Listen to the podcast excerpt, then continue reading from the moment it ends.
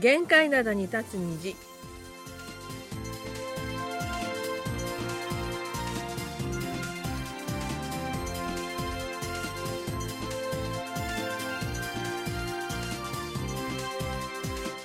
皆さん、あにょがせよ。12月13日水曜日の限界灘に立つ虹、隙間ことゆうちゃんもです、えー今日も暖かくなりそうで、昼間の最高気温、ソウルは12度です。一方週末には気温が急激に下がりマイナス10度まで下がるとの予報も出ています。マルコメの母さんことキムヤスンです。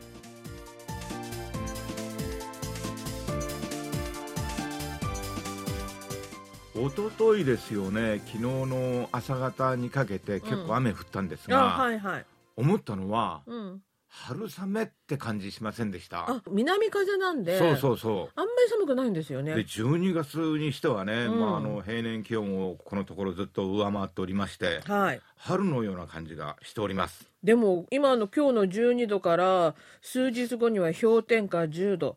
辛いよね。そうです。金曜日にね、うん。えーソウルは雨が降る予報になっておりまして、はい。雨が止んだら急に寒くなるという。もう体がついていかないですまあ、よね、普通冬ですからねうん。氷点下マイナスに下がるもんなんですが、うん。まあ、このところの気温がちょっと異常ですよね。本当ですね。はい。あの皆さんもねお互いに風にかからないように。寒暖差が大きいとうん。体調崩しやすいんですよ。本当にね気をつけたいと思います、えーさて今日最初のお題は韓国のコンビニの話をしたいと思います、えー韓国人が日本に旅旅行に行くときに必ず立ち寄ると言われるのが日本のコンビニなんですが。あ僕もそうですよ。あで隙間さん何買ってきます？僕ですか、うん。僕はねあの日本のコンビニでいつも楽しみにしてるのが、うん。まあ、つまらないものなんですが、うん。焼きそばパン、焼きそばパン？ああ、はい、はいはいそれとあのーセブンイレブンのねうん。クリームパン、はいはいはい。クリームの味がね、うん。韓国と違うんですよ。あ言えてます言えてます、うんうん同じセブンイレブン韓国にもあるんだけど、うんうんうんうん、は私はあのシュークリームにプリンねそれから中村屋の肉まんあんまんここら辺はもう必ずであそうすねか。冬だもんな。肉まんあんまん食べたいですね。日本韓国のとね微妙に違うのよ。美味しいんですよ。味違いますよ。違うのよ、ええそう今韓なんです。国も売ってますけども。はいはい。えーでその日本のコンビニで必ず買ってくるそういうアイテムが韓国で販売されて人気を呼んでいるという話題です、えー何かと言いますとセブンイレブンが海外5カ国にあります同じセブンイレブン系列のコンビニから人気プライベート商品を PB 商品を直輸入して販売しました、えー自社のグローバルネットワークを活用したイベントなんですが若者層そして女性を中心に人気を集めたということなんですね。まあ、どうせなら焼きそばパンも欲しいんだけど残念ながらなねなかったんですよね。うんで10月31日から販売を始めたこの企画、えー海外のセブンイレブンから輸入された36種類の商品が売られていたんですがすでに40万個を販売。特に日本のセブンイレブンからはですねラングドシャホワイトチョコラングドシャチョコチョコミルフィーユがすでに先月売り尽くしたということでございましてお大人気。ねあのカタカナ弱いんだけどこういう美味しいものについてはスラスラいっちゃいますね、はい、他に写真出てましたのはですね、バナナチップスチョコとかですね、ホワイトチョコラスクと出てましてね、美味しそうだなと思って見ておりましたが、まあチョコレートってさいろんな種類あるし、うん。味もそれぞれ違うんですよね。はい。だから食べ比べというかそういう楽しさもありますよね、はい、であのセブンイレブンでは来年また今回売り切れた商品を再輸入して販売する計画だそうです。でまあ、これらの商品ねあの日本のセブンイレブンでみんな買ってくるんだと思うのでソウルにあったら本当に嬉しいなと思うんじゃないかなと思います。うんであの日本の他にもベトナムとかタイのセブンイレブンかなどからも輸入して販売をしているそうです。で一方やはりコンビニ大手の CU はですねすごい韓国らしいなという方法で関心を集めています。若者の街本デ前にできた軽ラーメン特化コンビニ CU 本デ創造店三三店です。えーコンセプトはラーメンライブラリー。えー写真を見ますと店の中本当に図書館みたいに図書館の本の代わりにラーメンが天井までずらりと並んでおります。なんか想像するイマジネーションという名前ということでうん、どんなものかなと思ったらラーメンですか？そうなんです。でその数100種類以上。えー韓国のラーメンはもちろん外国のラーメンもありまして袋ラーメンとカップラーメンの両方がずらりと並んでおります。ラーメンってそんなに種類あるんですかね？えー、と2020年10月現在で韓国には514種類ものラーメンあるそうです。すごいね。そんなにあるんですか？すごいよね。私大手メーカーのものだけだったらもっと少ないんでしょうけどそうじゃなくてそれこそあのコンビニが作ってる PV 商品とかスーパーの PV とかあとはあのなんていうんですか健康食品自然食品のメーカーが作ってるものとかいっぱいあるじゃないですか。まああの街中のスーパー行っても、うんまあ2、30種類は売ってるかなって思うんだけど、うんそんなに種類多かったんですね。はい、韓国人本当に好きなんですよね。で韓国特にですねハンガン市民公園うちの前でもよくみんな食べてるんですがコンビニで袋ラーメンねカップラーメンじゃなくて最近は袋ラーメンを買ってそれを専用の機械で調理して食べてる若者がよく見かけるんですね。専用の機械がコンビニに置いてあるんです。お湯が出てきたりするんですか？お湯だけじゃなくてこう温めるんですよ。器を器自体をね。はい。で本当にうちで作ってるのと同じようなラーメンができるんですけども。で、えー、とその袋らあのこの同じ機械がこのラーメンとかコンビニにも備えてありまして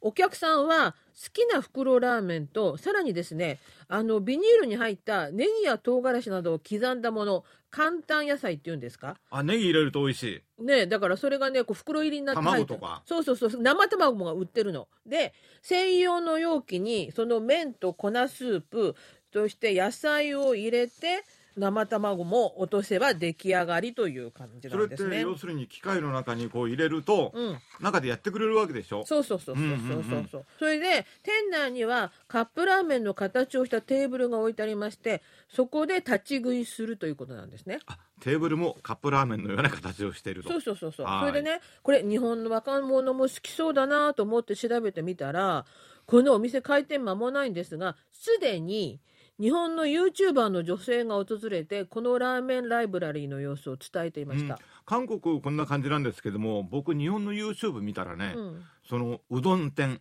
あはいはいはい。うどんを自分で全部作ってうん、食べるお店もありましたね。お客さんが自分で作るんですか？そう。どんを？麺とかねだしとか提供してくれてうん。それを自分で作って食べると、沸かして。あー、なるほどね。なんか結構ねそういうの人気らしいのねああじゃあそれもこれもそうなのかな？それは似たようなもんですねまあ、とにかく韓国はそのうどんよりはやっぱりラーメンの国なんでね。うんえーであの気になるリスナーは K ラーメン特化コンビニ親友本で創造店三三店で探してみてくださいこの YouTuber の女性が一生懸命食べてる画面が出てくると思います。えーそれでは今日最初の曲です。アンミュが歌います。ラーミョンインゴンがラーメンなのかな？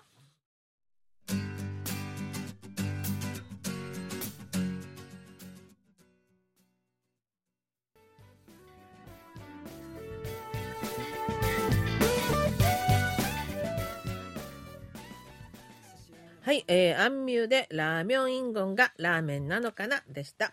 えー、それでは今日最初のお便りなんですが、えー、私も大ファンの大谷選手のドジャーズ移籍に関するお手紙がたくさん届いていますので、まとめてご紹介したいと思います。大谷選手は本当に人気ですよね。愛媛県の東堂康弘さんからいただきました。姉はせよ、お元気ですか？日本中大注目の大谷さんがドジャースに入団することが決まりました。なんと24年にパトレスと韓国ソウルで開幕するそうです。これ開幕戦の話ですね。はい、えー大注目の大谷さんのドジャースでの開幕ゲームに楽しみにしています。頑張れ。ドジャースは日本選手もたくさん入団して親しみがあります。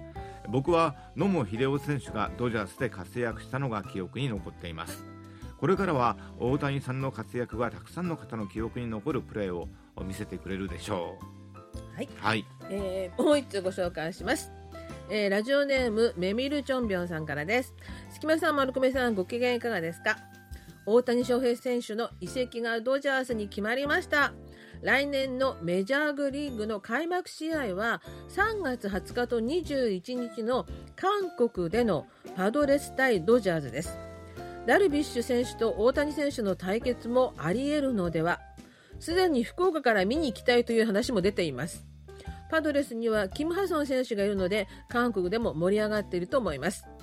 隙間さんと丸子さんにはこの試合のチケットを取ってくれという日本からの連絡がもう入っているのではありませんか？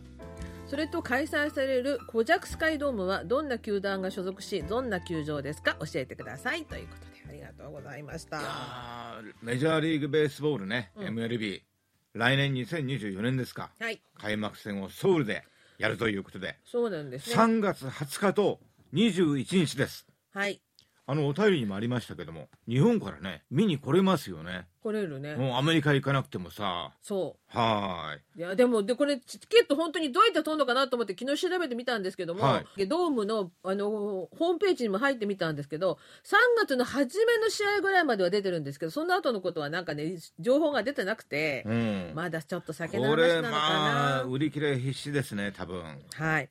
古直のスカイドームってさ、うん、天井があの開閉する、はい、そういった野球場ですよね。韓国唯一のあのドーム球場ですね、うんうん、そこが、えーと、古直ですね。あの調べてみましたら地下鉄1号線のクイル駅というところから徒歩3分ということで、はい、行くのはこれが一番便利なようですね。駅から結構近いんだ。はい。それで管理はここソウル市がしてるみたいですね。あなるほどね。ソウルの施設公団が管理してるみたいで、うん、ただあのホーム球団もあるわけでしょ？はいありますあります。キウムヒーローズのホームグラウンドです。キウム。はい。へえで、私、ここの球場見たことあるんですよね。あの、友達が木遁に住んでるんですけども、その木遁に、あの、アニャン川っていうのを川が流れてまして、はいはい、この川、ヨイドを通って、それから木遁通って、その黒まで行くんですけど、そのアニャン川のところを川岸歩いてたら、球場が遠くの方に見えました。うんうん、で、あれが古直球場だって言われました。ソウルが本拠地のプロ野球の球団って、今のキウム、はい、そして LG、はい、それとトゥサン、はい、3つあるんですよね。で、トゥサンと LG はチャムシルですか？ホーム球場が、チャムシルですね。そうですよね。はい、それで、えー、大谷選手の移籍の話はですね、韓国のメディアでも7億ドルの男として大きく報道されておりましてまあ、大谷選手はね、もう世界的な選手なので、韓国のメディアでもたびたび紹介されております。はい。で、東亜日報にこんな記事が出ていたのでご紹介します。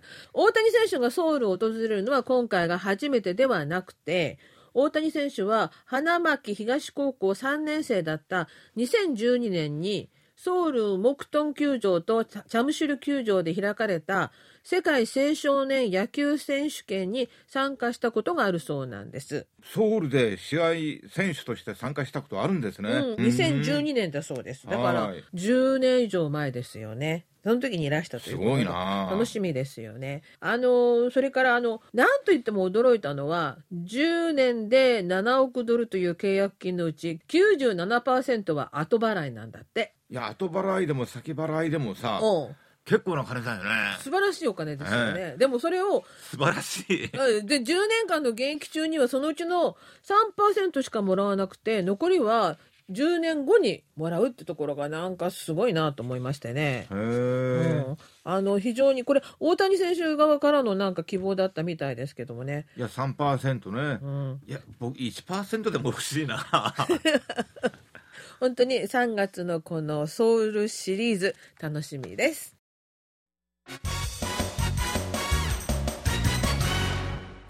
いっちゃなよ。ドットコリア。マリン社会面、水曜日の限界などは新聞の社会面から最新の面白い情報を知っておくと得になるマル秘情報をピックアップ。毒舌解説で解剖するマル秘社会面をお届けします。今日はですね、木パンに御馬たちはカンカンという話でございまして。えー、日本でもそのまま使われている韓国語が最近増えてますが、この言葉も日本でそのまま使われているようです。木パンとは韓国語のモンヌンパンソン、食べる放送を意味する言葉です。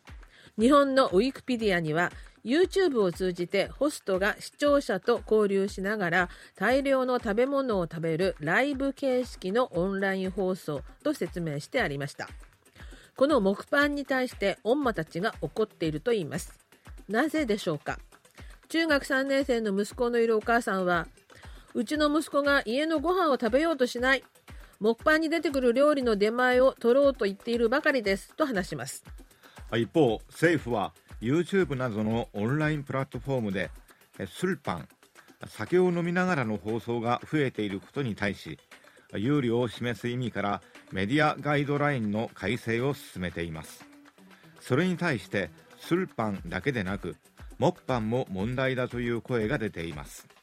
特にこのようなコンテンツをよく見ている子どもたちを持つ親の間からそのような声が出ています。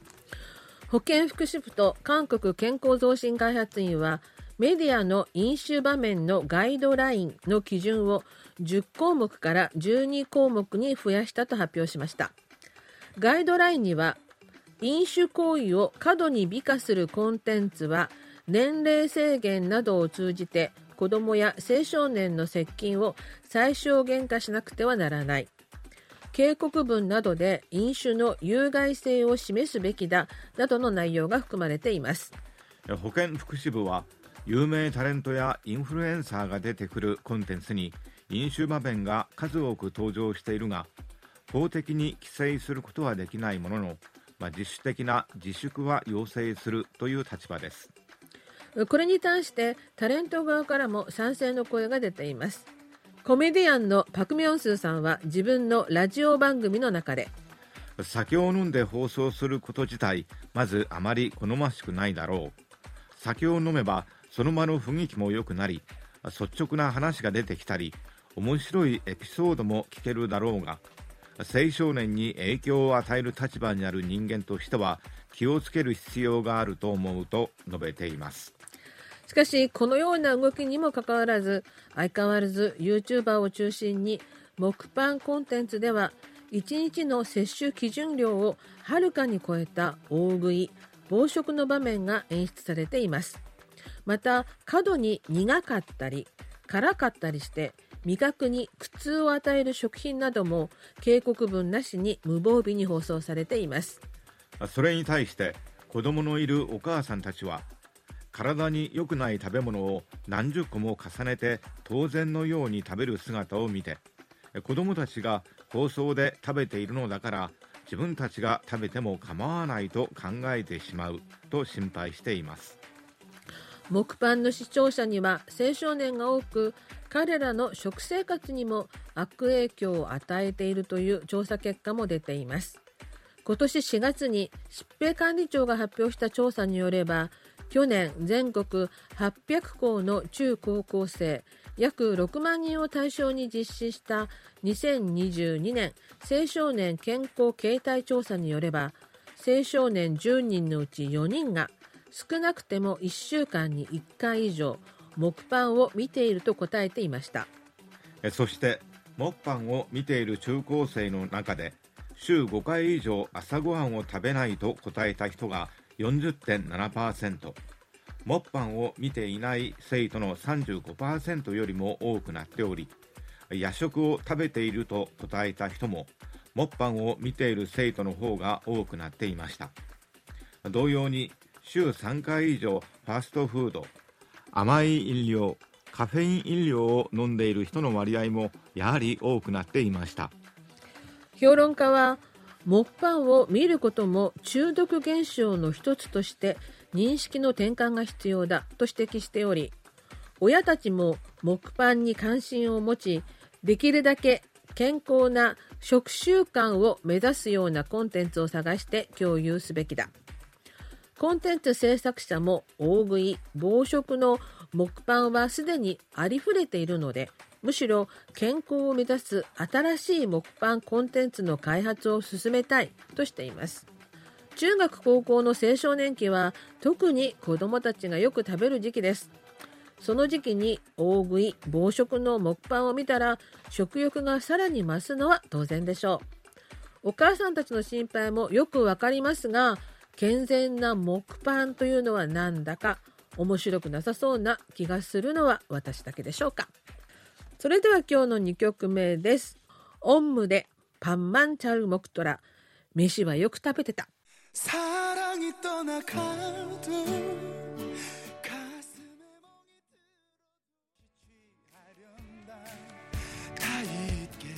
オンムでパンマンチャルモクトラ。飯はよく食べてた。これあの失恋してもご飯だけはなんか食べられるんだねっていうような歌なんですけどね、食べないとね。そう。どんなに失恋してもね皆さんねどんなに辛くてもご飯は食べましょうね。はい。じゃあ後半のお便りです。はい、えー、大阪から谷口忠さん。ありがとうございまおす。久しぶりです谷口さん、はい。えー、丸米のお母さん、すきまさん、あにょがしみか、いつも楽しく拝聴しています。えー12月6日水曜日の限界などで、すきまさんが薪、焚木のお話をされていましたね。針葉樹は焚き付けよう、えー広葉樹は火が長持ち。さすがご趣味が登山のすきまさんだなと思いました。え私は7歳の頃からボーイスカウトに入り、以来野外活動に関わってきました。今はその経験を生かしソロキャンプにはまっていますしかしソロキャンプって、まあ、要はルンペン生活なのかとか人間も動物で生活の本質は食って寝るだけなのだとか、まあ、割と当たり前のことに今更ながら感動しています。えかつては結構お金をかけたキャンプを楽しんでいましたが年齢も60歳目前となればキャンプに付き合ってくれる友人もいないという現実。まあとはいえお金をあまりかけずに意外性を楽しむのは案外いい趣味を持ったものだと自画自賛しています。今度はキャンプをしながら短波ラジオで KBS 日本語放送を聞きながら静かな夜を過ごしたいなと思っています、まあ、残念ながら家内は亭主の水教なえ道楽に付き合ってられないと冷ややかに見守ってくれています。それではまた。はいありがとうございました、えーまあ、えー世の多くの奥様方はですねええ。亭主の水教な道楽には付き合ってられないとうん。いう方が多いと思うのですがはい。だけど僕もそうなんですがあの水教って結構楽しいんですよ。楽しんでみると。ね、それは楽しいよね、うん、だって水郷ってさ「酔ってくる」って書いてあるんだよ。この漢字がね、まあ感じはそうなんですけれども。うん、いや楽しいのはあるんだけど、うん。そのソロキャンプまあ男性こういう野生的な趣味がお好きなんだとは思うんですが私なんか絶対怖くて無理だと思いますけどね。いやあの女性も結構いるんですよ。怖くないのかな？キャンプ。あキャンプ場だとね、うん、大丈夫ですよ。キャンプ場だから怖くない？周りに知らないのがいっぱいいるんだよ隣のテントに怖くないの？悪さするためにキャンプ場来る人ってあんまりいないでしょあそうか、う。うん。谷口さん、冬もね、ソロキャンプやってるのかな？というのは、冬はやっぱり寒いんですよあ。気をつけないとダメなのよ。はいということでじゃあ谷口さんも、えー気をつけてキャンプ頑張ってください頑張りましょう。はいということでそれではまた来週水曜日のお相手は隙間ことゆうちゃんもと、マルクメのお母さんことキムヤスンでした。アアニョケセヨ